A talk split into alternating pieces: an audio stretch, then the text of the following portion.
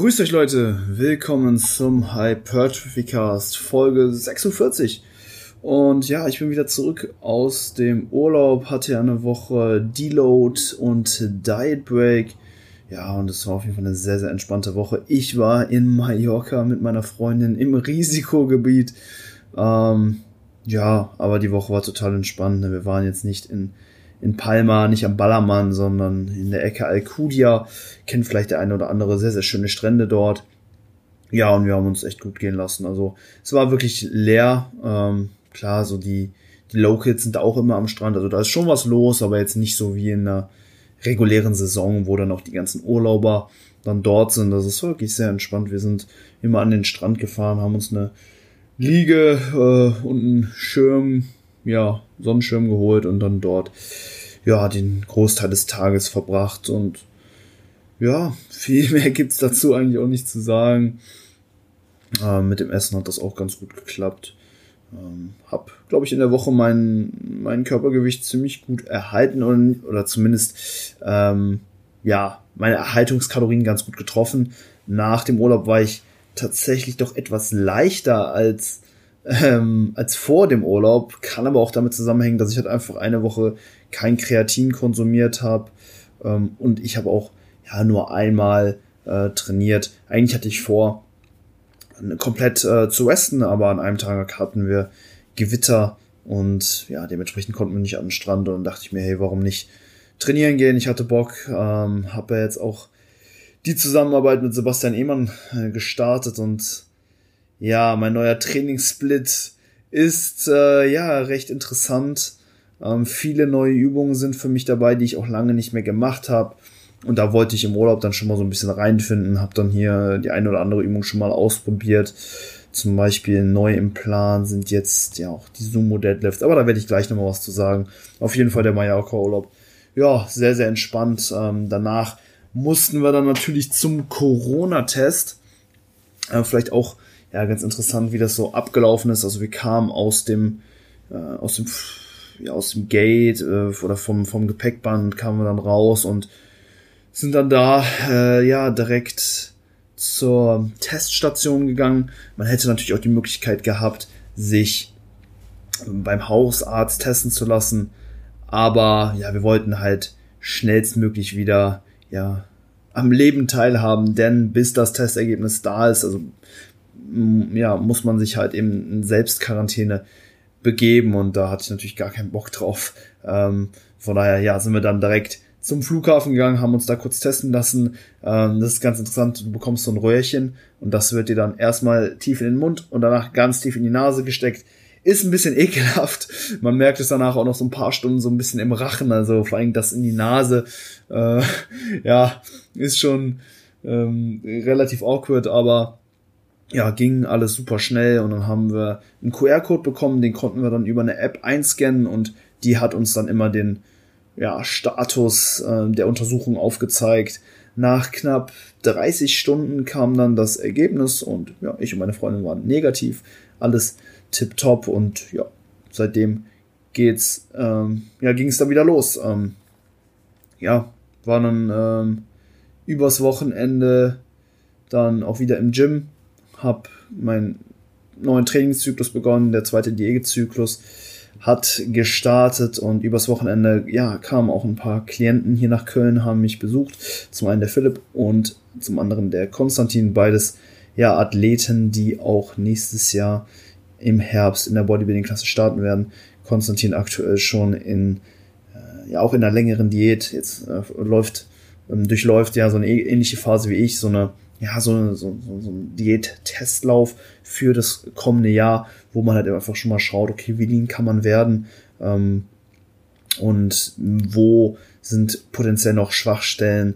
Das kann man natürlich deutlich besser ja, evaluieren, wenn das Körperfett auch dementsprechend gering ist. Und ja, er ist jetzt auch mittlerweile seit 15 Wochen äh, knapp auf Diät und auch schon richtig, richtig gut in Form, hat aber noch keinerlei Diätsymptome, also fühlt sich immer noch gut. Er diätet auch mit 2900 Kalorien. Also da läuft wirklich gerade alles ja optimal, ähm, wenn man das so sagen kann. Ähm, Form passt auch und ja, er war am Wochenende da und zum anderen der Philipp. Er kam aus Hamburg.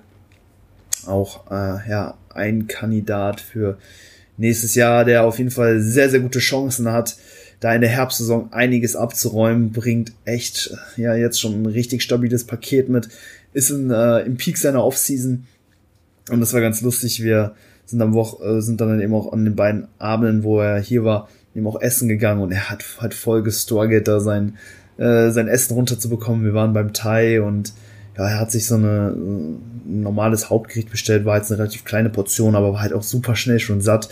Und ich meinte dann noch so, komm, hey, ich, äh, jetzt zeig dir noch einen krassen Döner da an, da kannst du noch einen Döner reinhauen und so, aber äh, da ging nichts mehr bei ihm. Also wir werden jetzt auch noch eine, einen weiteren ähm, Zyklus im Überschuss äh, bleiben und dann auch in die Diät übergehen, einfach weil, ja, ich sag mal, eine weitere Gewichtszunahme auch echt mit ja enorm Stress irgendwo verbunden ist. Jetzt gerade geht's noch, aber wir merken, dass wir langsam so an unsere Grenzen stoßen. Also genauso ähm, wie, wie es ist in der Diät. Ne? Es ist halt auch im Aufbau. Also das Ganze funktioniert im, bis zu einem gewissen Punkt sehr, sehr gut und dann wird's halt richtig hart. Und ja, ich bin auch ein großer Fan davon, ähm, ja, meine Athleten auch ja, so in den Bereich zu pushen, wo ein Aufbau wirklich schwer fällt oder wo wir einfach merken, okay, der Körper ist jetzt nicht mehr oder einfach nicht weiter bereit, noch äh, ja, an Gewicht zuzunehmen, einfach weil er ja ineffizienter mit der Energie eben einfach umgeht und Appetit richtig gering ist. Man verbraucht natürlich auch mehr durch ja den Non-Exercise Activity Thermogenesis Faktor, den nähert man bewegt sich unbewusst mehr, verbraucht dadurch mehr Energie und gleichzeitig ist Appetit äh, extrem gering und man ist sehr schnell gesättigt. Äh, und ja, an diesen Punkt mal zu kommen, das ist extrem gut. Der Philipp, ähm, ja, feiert das auch, weil er auch bisher immer so ein Nimmersatt gewesen ist. Auch 2018 ähm, war es, ist er gestartet und ja, da lernt man halt auch eben so diese ja, diese, diese andere Seite kennen, ne, wo man halt wirklich meint, boah, ich kann nie so viel essen, wie ich eigentlich wollen würde. Ich bin konstant hungrig und ja, so, so, so Phasen habe ich auch in meiner Trainingskarriere oft durchlaufen, dass ich eigentlich immer das Gefühl hatte, okay, eigentlich willst du mehr essen, als du gerade an Kalorien eingeplant hast. Und durch so lange und kontinuierliche Aufbauphasen, wo man auch wirklich viel Zeit im Kalorienüberschuss verbringt, da kommt man zwangsläufig irgendwann an den Punkt, wo ja, eine Kalorienzufuhr auch einfach nicht mehr praktikabel ist und Essen auch einfach nicht mehr so geil ist. Das ist auch echt so ein Punkt, ne?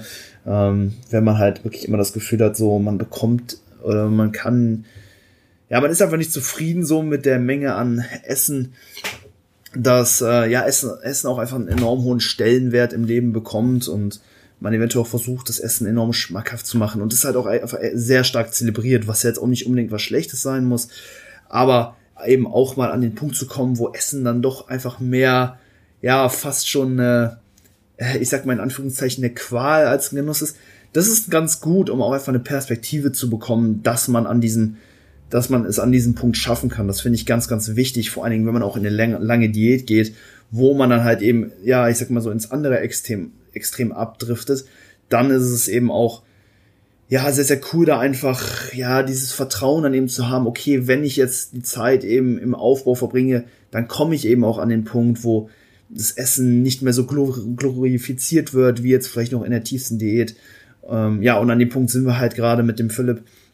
Äh, er behilft sich immer mit äh, ordentlich Haribo, um halt eben auf die Carbs zu kommen. Und ja, wir sind da schon dabei, eben die Nahrungsmittelauswahl eben so anzupassen, dass ja, ne, die Kalorien relativ einfach reinkommen, also wir viele Kalorien für relativ wenig Sättigung auch irgendwo konsumieren.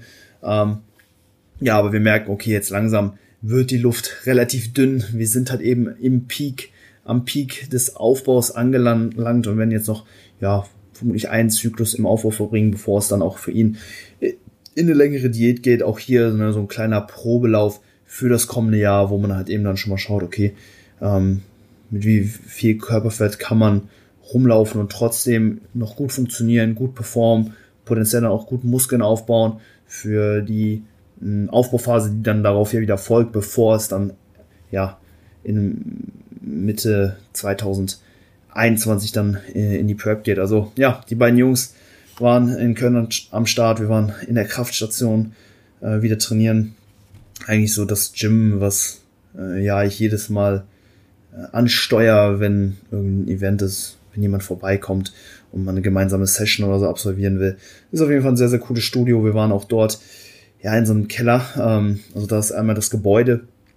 Man hat da zwei Etagen, unten sind dann so die Kardiogeräte, Umkleiden ähm, und auch so der Eingangsbereich, wo man sich auch noch entspannt hinsetzen kann, Monster trinken und so, bevor man dann, ähm, ja, dann meistens nach oben geht, wo dann, ja, die Geräte sind. Ähm, was aber auch richtig cool ist, die haben einfach nochmal so einen extra Keller, wo du dann nochmal aus, aus dem Gebäude rausgehen musst und dann gehst du eine Treppe runter, dann kommst du an den Keller rein und da hast du halt auch nochmal voll viele Geräte, eine Bank, Kurzhantel, ein Rack, eigentlich nochmal alles, was man braucht, nochmal so ein kleines separates Gym und das unten ist halt richtig, richtig cool eingerichtet, ist halt voll der Bunker, äh, da läuft mega äh, laute Musik, da kann man halt einfach sein Handy anstecken und da war auch so ein Dude, der hat ja, die ganze Zeit ekelhaften Bunker-Techno gezockt und wir waren halt zu dritt da unten ähm, und haben äh, ja die Hex Squad äh, auseinandergenommen. War auf jeden Fall ja eine sehr, sehr coole Einheit dort. Mega viel Spaß gemacht und dann waren wir anschließend, ja, dann wie gesagt noch gemeinsam essen. Also es war ein cooles Wochenende. Ähm, ja. Und ja, was, was wollte ich noch erzählen? Genau, ja, jetzt beginnt natürlich auch so mein, äh, mein zweiter Diätzyklus. Und ich habe tatsächlich jetzt auch meinen ersten Trip nach Wien mehr oder weniger gebucht. Ich werde dort mit den Jungs von AP Methods ein Wochenende verbringen. Das hat, also ich hatte ja, ja sowas ähnliches schon mal geplant gehabt. Das ist dann damals wegen der Corona-Pandemie erstmal ins Wasser gefallen. Aber ja, jetzt scheint das Ganze soweit in trockenen Tüchern zu sein. Ähm, hab auch schon ja Fotografen organisiert. Ich werde dort dann ja auch ähm, ja Fotoshootings machen wollen, Bilder für meine Website knipsen und ja mich dann auch eben für dieses Event dann so ein bisschen vorbereiten, möglichst gut in Form kommen dann auch und wahrscheinlich dann auch dort meinen Diätzyklus, äh, meinen zweiten Diätzyklus dann abschließen, so wie es aussieht. Das muss ich dann eben auch nochmal mit dem Sebastian ab, äh, absprechen, ähm, wie wir das dann genau handhaben. Aber das ist in, ja, äh, eigentlich knapp, genau, eigentlich fast vier Wochen. Und dann, ja, wie gesagt, geht's für ein Wochenende nach Wien. Könnt mir noch vorstellen, wie gesagt, jetzt noch ungefähr vier Akkumulationswochen eventuell durchzuziehen. Ähm, und dann, ja, nach dem Wien-Trip dann eventuell dann auch wieder den Aufbau einzuleiten, dann an Schwachstellen zu arbeiten, bevor es dann für mich Anfang ja, 2021 dann auch in die tatsächliche Prep geht. Ich bin jetzt aktuell ungefähr so bei 84 Kilo im Average und ja, ich könnte mir vorstellen, dass ich für die, für die Bodybuilding-Bühne so auf 75 Kilo vielleicht runter müsste. Ähm, ja, das ist natürlich alles noch recht spekulativ. Ich denke, da kann man gegen Ende des Diätzyklus auch nochmal mehr sagen, aber ja, es sind jetzt ungefähr noch so neun Kilo Gewicht, die ich verlieren muss. Ich spreche bewusst von Gewicht, also nicht neun Kilo Fett. Das wäre tatsächlich etwas zu viel, aber ja, vor allem gegen Ende einer Contest Work verliert man halt nicht nur noch äh, reine Fettmasse, sondern auch immer so ein bisschen Lean Mass. Ne, so ein bisschen Muskulatur wird da vermutlich auch bei Flöten gehen. Mm. Und ja, Glykogenspeicher werden natürlich dann auch relativ gering sein, der Mageninhalt auch. Also ich gehe jetzt davon aus, dass ich mich dann als, als niedrigstes Gewicht mit ungefähr 75 vor dem Wettkampf dann einwiegen werde, plus minus natürlich, ähm, und dann geladen dann vielleicht nochmal ein bisschen schwerer sein würde, werde. Ähm, ja, aber das ist ungefähr so das, was ich anpeile. Also jetzt noch so ungefähr 9 Kilo Gewichtsverlust. Ich könnte mir vorstellen, dass ich jetzt innerhalb diesen Diätzyklus nochmal so, ja, zwei, zwei bis drei Kilo vielleicht abwerfe. Also von hier aus nochmal so auf 82, 81 Kilo runtergehen werde.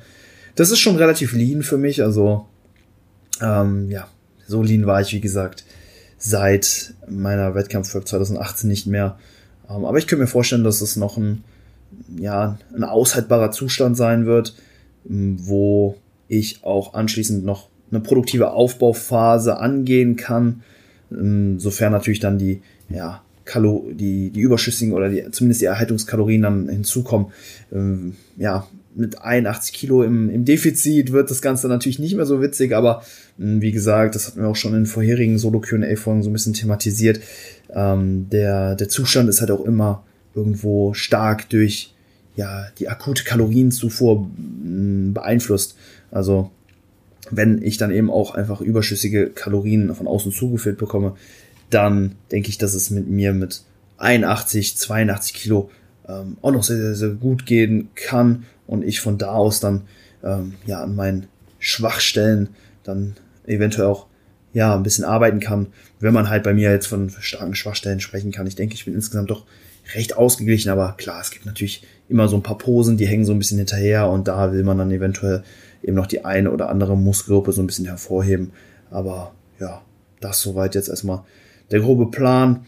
Mein Trainingssplit hat sich jetzt auch nochmal durch die Zusammenarbeit mit Sebastian ähm, ja verändert. Ich habe ihm da eigentlich ja recht, äh, recht freie Hand gelassen, habe ihm mein mein, mein bisherige mein bisher, bisheriges Programming einfach durchgeschickt.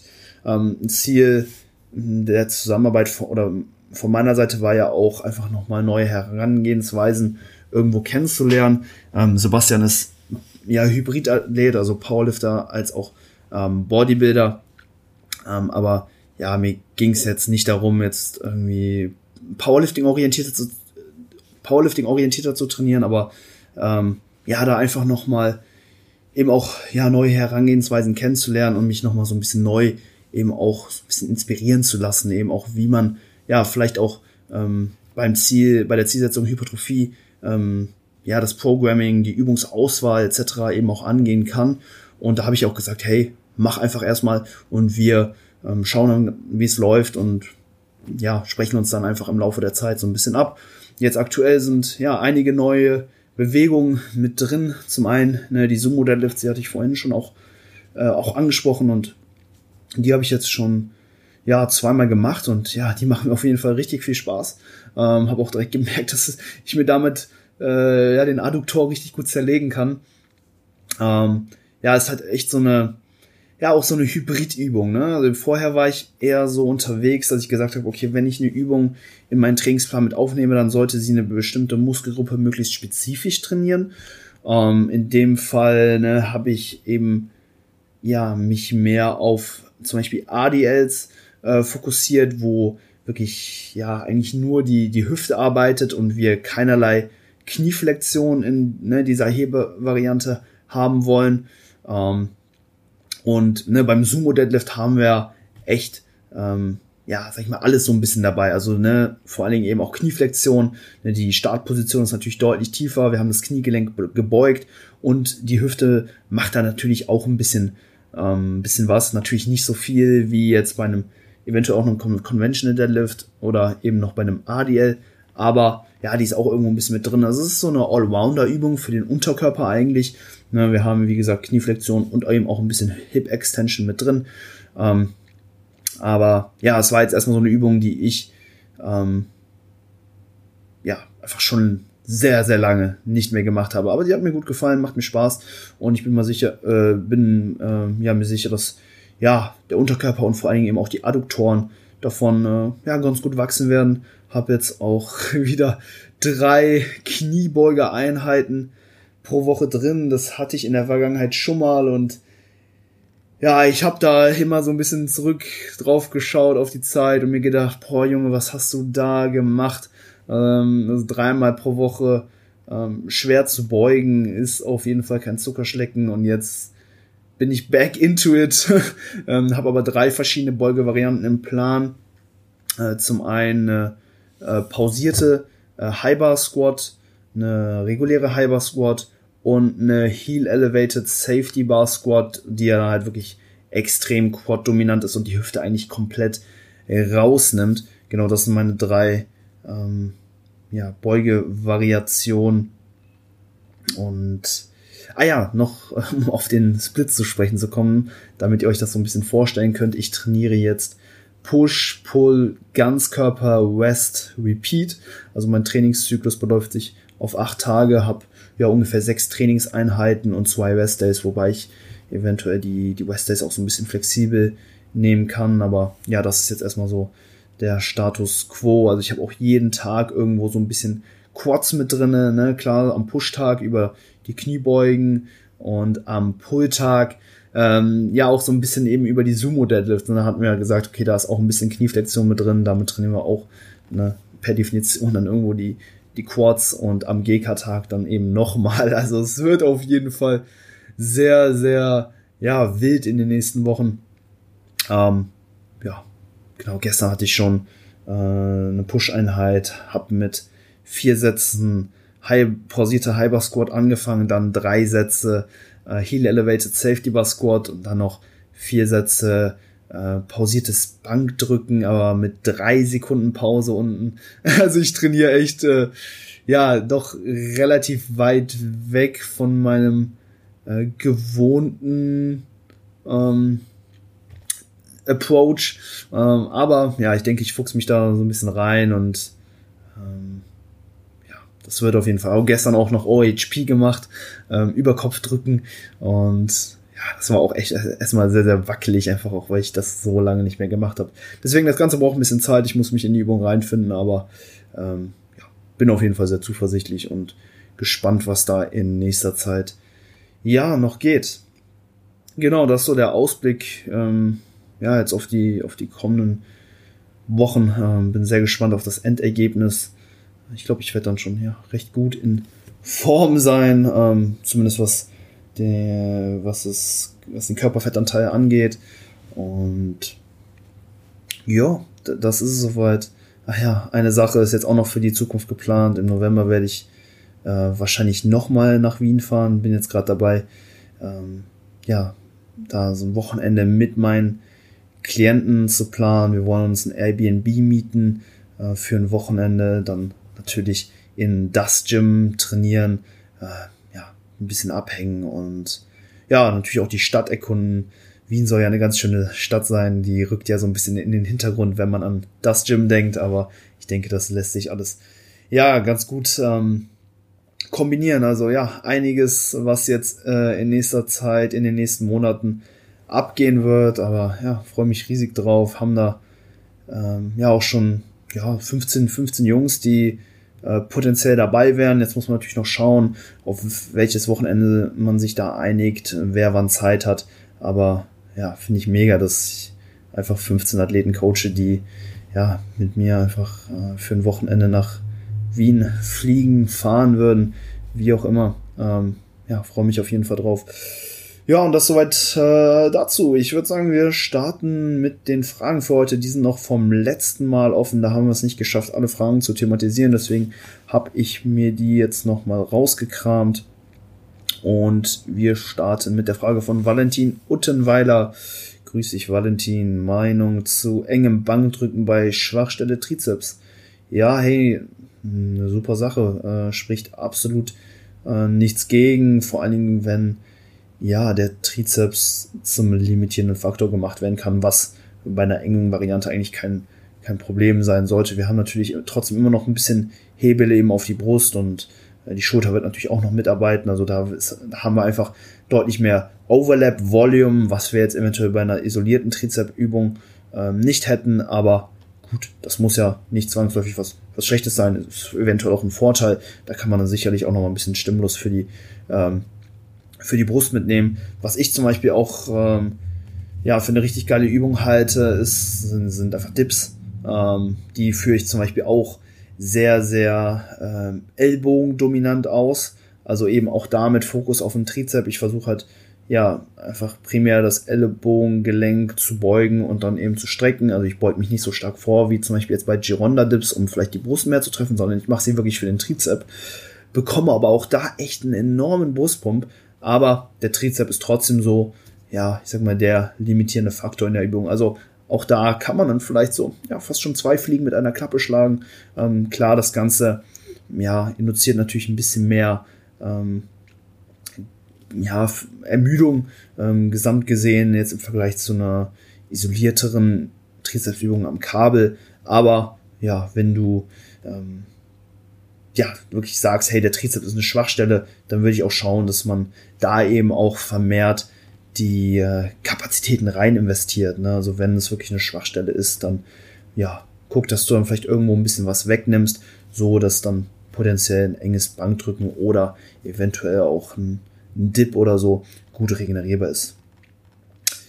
Nächste Frage von Brahim65. Er fragt, ist es optimal, ein bis zwei Stunden vor dem Schlafengehen die MPS zu maximieren? Ja, optimal ist immer so schwer zu sagen, aber es ist sicherlich äh, vorteilhaft, nochmal vor dem Schlafengehen eine, eine proteinreiche Mahlzeit zu konsumieren, so dass du dann halt eben, wenn du schläfst, mh, hm, ja, noch so ein bisschen mit Protein äh, versorgt bist, beziehungsweise die anabolen ähm, Prozesse ja so ein bisschen ähm, ja, besser voran oder vermehrt dafür vorangetrieben werden.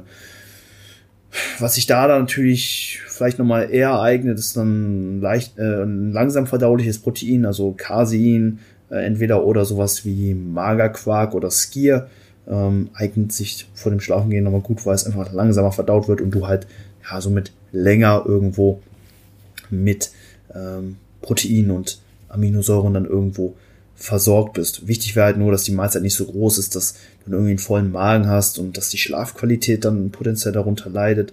Das müsstest du halt einfach mal ausprobieren, ob ähm, ja Essen zu nah am Schlaffenster da irgendwie negative Auswirkungen auf die Schlafqualität und auf die Schlafdauer eventuell hat oder ob du Probleme vielleicht hast einzuschlafen. In der Regel so eine leichte Mahlzeit, ein bisschen Quark oder ein Whey Shake oder so, sollte in der Regel kein Problem sein, aber es ist natürlich auch wieder so eine Frage der Dosis. Ähm, ja, da vielleicht einfach mal moderat anfangen und ähm, ja, einfach schauen, so wie sich das Ganze verhält. Kann man natürlich jetzt ähm, viel drüber diskutieren in der Theorie, was aber auch immer entscheidend ist, ist, wie kommst du damit in der Praxis zurecht. Ähm, von daher, ja, spricht da für mich grundsätzlich erstmal nichts gegen. Ich denke, dass es auf jeden Fall vorteilhaft ist, da eben auch ja, sicherzustellen, dass man halt über den Tag gesehen oder beziehungsweise auch über die Nacht gesehen, ja, ich sag mal, möglichst anabol bleibt, ohne den Schlaf natürlich zu sabotieren, weil das wird wahrscheinlich der deutlich wichtigere Faktor sein, wenn man, wenn es jetzt einfach darum geht, insgesamt bestmöglich zu hypertrophieren. Jo. Nächste Frage von Mayu in 97. Er fragt Lean Bike versus Dirty Bike versus Recomposition. Welches ist das Beste für Natural Bodybuilding? Hey, sehr, sehr coole Frage. Ähm, ja, ich denke, wenn es jetzt darum geht, okay, wir wollen bestmöglich hypertrophieren, dann sollten wir irgendwo ja schon Kalorienüberschuss anstreben. Rekomposition ist in gewissen Situationen sehr, sehr gut möglich. Zum einen ne, bei Trainingsanfänger, die einfach noch enorm viel Potenzial haben, alleine wenn sie jetzt einfach äh, den, den, dem Körper mehr, äh, mehr Trainingsstress irgendwo aussetzen. Man muss sich halt immer schauen, anschauen, okay, wo kommt man her? Wenn du halt vorher äh, noch nie eine Hand angefasst hast, äh, dann reicht auch ähm, reichen auch zwei Arbeitssätze in der Woche für eine bestimmte Muskelgruppe, um diese zum Wachsen zu bringen. Also da muss man sich halt immer anschauen, okay, wo kommt der, wo kommt die Person her und was braucht sie halt wirklich, um, um zu wachsen. Und in dem Szenario wäre jetzt ein Kalorienüberschuss zum Beispiel gar nicht nötig, um ähm, ja, schnelle und solide Fortschritte zu erzielen. Je fortgeschrittener man natürlich wird, desto ja, weniger äh, realistisch wird das Ganze dann eben, beziehungsweise die Erfolge sind vielleicht noch da, aber sie werden dann eventuell langsam, sehr, sehr langsam und die wird es dann halt einfach sehr, sehr schwer fallen, ähm, dich zu steigern, weil du halt einfach nicht mehr so viel Muskulatur bei Erhaltungskalorien eben aufbaust wie vielleicht noch zuvor. Also da macht dann ein Kalorien plus dementsprechend auch Sinn. Ähm, und es kommt halt eben auch immer so ein bisschen darauf an, okay, wie viel Energie hast du in deinem System, also in deinem Körper gespeichert. Ne? größten Energiespeicher. Das ist einfach unser Körperfett und dementsprechend, ja, wenn du halt einfach sehr, sehr viel Körperfett hast, du vielleicht sogar übergewichtig bist oder so, dann ähm, ja, ist eine Rekomposition auch sehr, sehr gut möglich. Du bist halt einfach nicht so stark auf die Kalorien, die von außen kommen, angewiesen, weil du einfach in deinem System sehr, sehr viel gespeichert hast. Ähm, genau. Und ja, wenn wir jetzt aber, sag ich mal, von einem typischen Natural-Bodybuilder sprechen, der halt gut in Form ist, ne, also ähm, jetzt nicht übergewichtig ist, ähm, vielleicht ein bisschen mehr Fett auf den Rippen hat, das ist natürlich auch immer relativ zu sehen, dann äh, ja, kann es je nachdem auch ganz gut funktionieren, aber wirklich halt auch nur, also meiner Meinung nach, wenn man halt so an, an, an diesem Peak, äh, den ich vorhin schon äh, ja ähm, beschrieben habe, ne, äh, angelangt ist. Also wenn man halt wirklich ja an dem, an dem Punkt ankommt, wo eine weitere Kalorienzufuhr nicht mehr praktikabel ist, ich glaube, dann ist der Körper auch automatisch in so einem, in so einem Zustand, wo ja, er einfach wirklich voller Energie ist. Ne? So, er wehrt sich so ein bisschen dagegen, dass eben noch mehr Energie in diesem System gespeichert wird, darüber, dass er die Energie einfach leichtfertiger, leichtfertiger ausgibt und ne, auch irgendwo signalisiert, hey, ich will gar nicht, dass noch mehr Energie zugeführt wird. Darüber ne, reduziert sich dann eben auch der Appetit und der Hunger. Und in diesem Zustand denke ich, dass ähm, ja guter Muskelaufbau auf jeden Fall noch möglich wäre. Ne? So zum Beispiel jetzt auch beim, beim Philipp, da sagen wir zum Beispiel jetzt auch im nächsten Diätzyklus, hey, wir fahren jetzt einfach die Kalorien weiter. Ne? Er isst zum Beispiel 4000 Kalorien und nimmt damit aktuell noch, ja, ich sag mal, leicht zu. Ähm, und ja, für den, für den kommenden äh, Aufbauzyklus ne, bin ich zum Beispiel auch gewillt zu sagen, okay, wir, wir essen jetzt einfach weiter diese 4000 Kalorien, auch wenn wir jetzt in dem Zyklus unser Gewicht nicht mehr erhöhen. Ne, ich denke, dass wir trotzdem einfach noch ja, genügend Energie haben, um halt hart zu trainieren und ja, dementsprechend auch ähm, Fortschritte zu generieren, Muskeln aufzubauen. Also es ist da auch eben so eine Körperfettsache, ob Rekomposition fun funktionieren kann. Nichtsdestotrotz, auch wenn man sehr viel Körperfett ähm, hat, dann, also ne, relativ gesehen natürlich im Vergleich zu einem selbst, also da bringt es halt auch nichts, sich äh, an irgendwelchen Werten zu orientieren. Das kommt immer halt auch ähm, vermehrt eben darauf an, okay, was ist viel Körperfett für dich? Und das mag halt eben auch äh, von Person zu Person sehr, sehr stark variieren. Und da muss man sich dann eben auch anschauen, okay, wo befindet er sich innerhalb der eigenen Körperfett-Settling-Range, wenn du halt wirklich an dem Punkt bist, wo ähm, ja, ein Aufbau wirklich hart wird, dann kann man davon ausgehen, dass ähm, ja, du genügend Energie hast, um ähm, Muskeln aufzubauen und du halt eben auch nicht mehr so stark ähm, auf den Kalorienüberschuss, der dann über die Nahrung zugeführt wird, angewiesen bist. Aber wenn wir jetzt von moderaten Körperfettleveln irgendwo ausgehen, ja, dann macht ein Kalorienüberschuss auf jeden Fall Sinn, um, um ja, im Natural Bodybuilding ähm, ja, am besten Fortschritte zu erzielen, Muskeln aufzubauen. Wie hoch das ja, dieser Kalorienüberschuss dann ist, darüber, ja, kann man so ein bisschen ähm, philosophieren, sage ich mal. Ja, je höher dieser ausfällt, desto mehr Muskeln bauen wir auch irgendwo auf, aber na, auf der Kehrseite der Medaille bauen wir natürlich auch gleichzeitig Körperfett auf, was im Anschluss dann wieder verloren werden muss über eine Diätphase, über eine längere Diät, über ein höheres Kaloriendefizit. Und ja, das scheint sich halt auch irgendwo ja nicht zu rentieren. Dementsprechend, ja, würde ich schon eher so einen, äh, einen Lean-Bulk-Ansatz irgendwo verfolgen, wobei das natürlich jetzt auch Definitionssache ist. Also, ähm, was ist jetzt ein Lean-Bulk und was ein Dirty-Bulk? Da gibt es halt jetzt auch keine klaren Definitionen für. Ich würde mich wahrscheinlich im Endeffekt irgendwo so in der Mitte äh, anordnen. Bei dem Lean-Bulk, gut, da gibt, da, da besteht halt der Gedanke, okay, man, man will aufbauen, aber mit möglichst wenig Fettzunahme.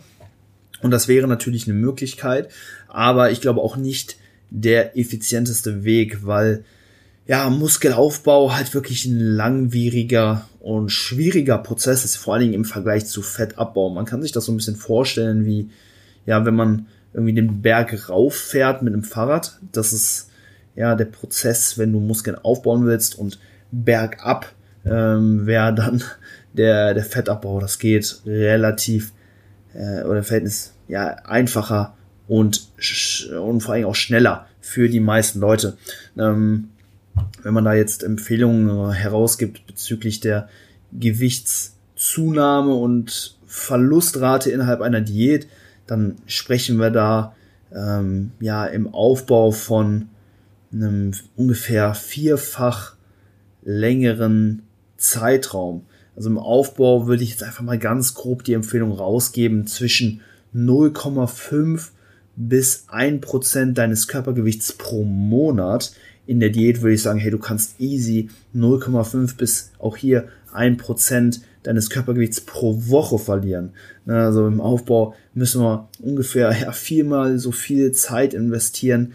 Ähm, dementsprechend, ja, vier Wochen Aufbau würden einer Woche Diät ne, jetzt vom, äh, vom reinen Gewicht her ungefähr entsprechen. Und das zeigt ja schon, ne, dass wir für den Aufbau einfach deutlich mehr ja, Zeit benötigen und ja, ähm, dementsprechend fände ich es wichtig, dass man sich im Aufbau vielleicht vermehrt darauf fokussiert, Muskeln, also den Muskelaufbau zu maximieren, als dass man sagt, okay, wenn man will den Fettabbau minimieren, was ja oft eben so der Gedanke bei einem Lean Bulk ist und dass man da dann vielleicht sich dann doch eher so ein bisschen mit sabotiert, wenn man halt sagt, okay, ich will so wenig Fett wie möglich eben zunehmen und das dann eben dazu führt, dass man vielleicht doch eher auf der Stelle tritt, ne, die, die Reifen sich so ein bisschen durchdrehen, man aber nicht so richtig vorankommt. Deswegen, ähm, ja, bin ich eigentlich ein ganz großer Fan davon, einfach, einfach zu sagen, okay, hey, wir wollen in, in einem Kalorienüberschuss sein, der sich auch, ja, eben auf das Körpergewicht eben ähm, auswirkt, dass wir da wirklich einen konstanten Anstieg ähm, des Körpergewichts eben auch erfahren und das eben auch über einen über einen längeren Zeitraum. Also es kann durchaus mal sein, dass man im, auch in einer, in einer Woche mal vielleicht kein Gewicht zulegt. Das ist jetzt kein äh, direkt der Grund dafür, direkt die Kalorien zu erhöhen oder da Panik zu kriegen, sondern das schaue ich mir auch gerne über einen längeren Zeitraum an, dass man da einfach sagen kann, hey, man, man weiß, man ist in einem Kalorienüberplus, in einem Kalorienplus und man, man nimmt zu, wenn man das sicherstellen kann. Dann ist das, glaube ich, so der Sweet Spot. Also ich würde mich da so, so ein bisschen so zwischen dem Lean Bulk und dem Dirty Bulk ähm, aufhalten. Ich denke, beides ist nicht optimal, wenn man es halt wirklich äh, ne, auf diese Extreme irgendwo auslegt. Deswegen auch hier irgendwo so dieser, dieser Grau, Grau zwischen den Schwarz- und Weißtönen, sagen wir mal. Ähm, ja, deswegen das so ähm, meine Empfehlung. Ähm, man sollte sich sicher sein, dass man im Kalorienüberschuss ist, damit man ja nicht auf der Stelle tritt, aber auch nicht so stark, dass ähm, ja, äh, zu häufig eine Diät nötig ist oder man halt einfach zu viel unnötiges Körperfett zulegt, weil die ja, ähm, Muskelaufbaurate irgendwo natürlich mit einem höheren Kalorienplus ansteigt, aber das Ganze halt eben nicht linear ist und wir immer irgendwo ja diminishing returns bekommen, wie es so oft im Bodybuilding ist. Ne? Und ich denke, da gibt's auch irgendwo einen Sweet Spot, wo wir halt mh, hm, ja uns irgendwo in dieser in diesem Bereich 0,5 bis 1 Prozent potenziell auch ja mehr ähm, ne, dann eben auch zulegen pro Monat. Ähm, vor allem bei Anfängern könnte man noch potenziell eben noch mehr ähm, zulegen oder wenn man halt wirklich enorm lean ist und ähm, vielleicht da auch ähm, ja immer so dieser Skinny Guy war und man sich davon vielleicht auch wirklich verabschieden möchte. Aber wenn man jetzt wirklich so den Durchschnittstrainierenden anschaut, dann denke ich, dass das eine sehr, sehr gute Vorgabe ähm, und wenn man das sicherstellen kann, dann fährt man gut. Genau, das soweit dazu. Hey, wieder gut verquatscht in der Frage. Äh, wir kommen zur nächsten Frage von Frederik Gasch. Er fragt Erfahrungen mit Intra, EAAs, Carbs, Verminderung des Leistungsabfall äh, bei längeren Workouts. Auf jeden Fall sehr, sehr gute Erfahrungen damit gemacht bei Sessions über anderthalb Stunden. Das, da kann man einfach dann ja ein paar Carbs ähm, in Kombination mit ja, leicht verdaulichen Proteinen eben auch am besten eben auch in flüssiger Form eben zuführen. Alleine so dieser süßliche Geschmack scheint halt schon irgendwo die äh, wahrgenommene Ermüdung so ein bisschen zu reduzieren. Man hat eben auch schon so Rezeptoren im Mund, die da halt eben auch so ein bisschen auf diesen süßlichen Geschmack eben an, äh, anspringen. Mir persönlich hilft das auch, ne, wenn ich dann einfach so ein, so ein paar ERAs trinke oder so ein bisschen Maito, in Kombination zum Beispiel mit Maltodextrin, dass ähm, ja, sich das auf jeden Fall ganz gut anfühlt. Ähm, habe jetzt wieder, wie gesagt, da noch keine klinischen Studien dazu gemacht, aber ich sehe da auch keinen großen Nachteil, ein paar Kohlenhydrate während des Trainings zu trinken. Also da gibt's halt wirklich nur potenzielle äh, Vorteile, sofern ähm, das Ganze die Verdauung nicht beeinflusst. Darauf sollte man natürlich achten, wenn man will, äh, dass ja das Blut halt möglichst ähm, in dem, im Muskel haben und eben nicht im, Ma im Magen-Darm-Trakt. Deswegen darauf achten, dass das Ganze auch gut verdaulich ist und auch von der Menge her nicht so viel ist, dass ähm, ja man einfach, dass, dass der Körper da einfach vermehrt mit der Verdauung beschäftigt ist. Aber ansonsten wirklich eine sehr, sehr gute Sache, persönlich gute Erfahrungen mitgemacht ähm, und ja, mit Klienten ebenfalls. Und wie gesagt, ähm, rein theoretisch sehe ich da auch keine Nachteile, sofern die Verdauung das mitmacht. Wunderbar. Nächste Frage von Tobi B98. Beim Bankdrücken mit dem Hintern abheben, ja oder nein? Ähm, ich würde sagen, nein.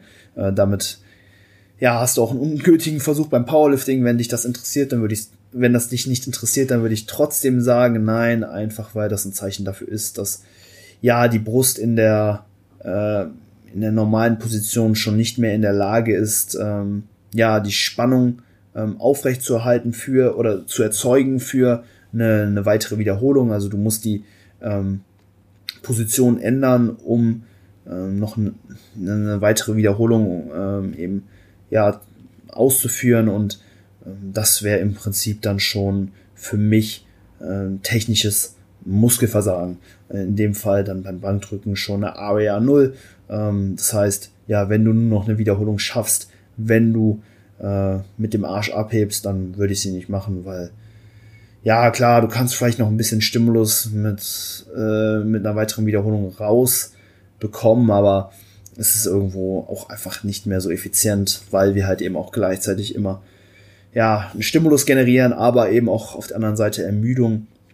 Und wenn wir halt schon merken, okay, wir sind einfach in einer äh, in einem Zustand, wo die Brust in der äh, in dem normalen Setup, was wir haben, nicht mehr genug Spannung erzeugen kann für eine weitere Wiederholung, dann denke ich nicht, dass es ja Sinn macht, da die die, die Position so abzuändern, ähm, dass halt da irgendwie noch was geht, weil die Brust bekommt dann im Falle verhältnismäßig auch einfach weniger Stimulus irgendwo ab. Ich würde dann, wenn du den Satz eventuell noch übers Muskelversagen heraus, hinaus noch so ein bisschen fortführen willst, dann vielleicht irgendwie ein Dropset machen oder dir vielleicht helfen lassen. Ähm, aber ja, die Technik dann so stark abzuändern. Da bin ich grundsätzlich kein Fan von, auch einfach ähm, der Standardisierungs, ja, der Standardisierung halber.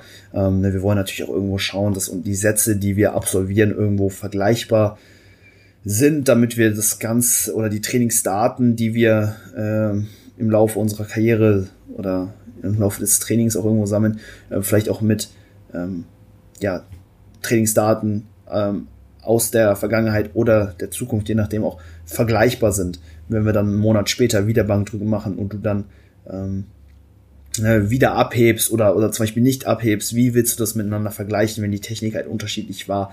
Ist halt nicht ganz so leicht. Ähm, deswegen bin ich da grundsätzlich immer ein Fan davon, einfach jede Wiederholung gleich aussehen zu lassen, mit dem einzigen Unterschied, dass die Geschwindigkeit der Hantelstange so ein bisschen abfällt. Das ist so ein bisschen meine Meinung dazu. Ähm, du wirst sicherlich nicht dafür in die Hölle kommen, wenn du hier und da mal so ein bisschen abhebst, aber ich sehe jetzt auch nicht so wirklich den, äh, den Sinn dahinter, weil du begibst dich im Prinzip in eine, eine Position, wo die äh, wo die Brust es einfacher hat. Ähm, und das wollen wir eigentlich nicht. Wir wollen zu jedem Zeitpunkt der Bewegung, wenn es jetzt um Hypertrophie geht, den Zielmuskel dem größtmöglichen Maß an Spannung ähm, aussetzen. Und das ist dann eben auch meistens einfach die Position, in der wir am schwächsten sind. Und dadurch, dass du ja dann einfach den Arsch nach oben kommen lässt, damit machst du es dir ja in der Regel doch etwas einfacher. Deswegen wähl den harten Weg, bleib äh, in der ähm, ja, Position von äh, vom Anfang des Satzes und gucke halt einfach, was in ja, diesem Rahmen halt eben möglich ist und wenn du nicht mehr hochkommst, dann kommst du nicht mehr hoch, dann bist du bei Area 0 und kannst den Satz soweit abhaken. Cool. Äh, nehmen wir noch eine Frage rein von Schmidt Paul 99. Er fragt Top Set Back-Off System at Area 0 mal testen. Äh, ja, Top- und Back-Off-Sätze sind auf jeden Fall eine ganz coole Sache. Ähm, erstmal, um das vielleicht so ein bisschen zu erklären, ähm, es ist im Prinzip auch eine, ja, eigentlich eine, eine Periodisierung der Web-Range innerhalb der Einheit. Also du machst zu Beginn, ähm, also den ersten Satz bei einer bestimmten Übung meist mit einer etwas niedrigeren Web-Range und danach ähm, ja sogenannte Back-Off-Sätze in einer höheren Web-Range, dementsprechend mit weniger Gewicht als noch im, im Top-Set. Das ist etwas, was das kann man äh, auf jeden Fall machen. Es hat aber, denke ich, mehr ja irgendwo oder es ist, das Ganze entspringt irgendwo eher so psychologischer Natur, als dass es irgendwo für Bodybuilding äh, physiologische Vorteile birgt, weil, ne, wie gesagt, letztendlich ist es nur eine Variation der Wiederholungsrange und ob du jetzt ähm, innerhalb einer Einheit ähm, erstmal acht bis zwölf und danach zwölf bis 15 trainierst oder eine Einheit hast, wo du nur acht bis zwölfer machst und äh, in einer anderen Einheit dann nur zwölf bis 15er, das macht jetzt, denke ich, für Hypertrophie nicht beson also keinen besonders großen Unterschied. Psychologisch, klar, kann das Ganze natürlich ähm, enorme Auswirkungen haben, aber das müsste man sich dann nochmal ja im jeweiligen Kontext irgendwo anschauen.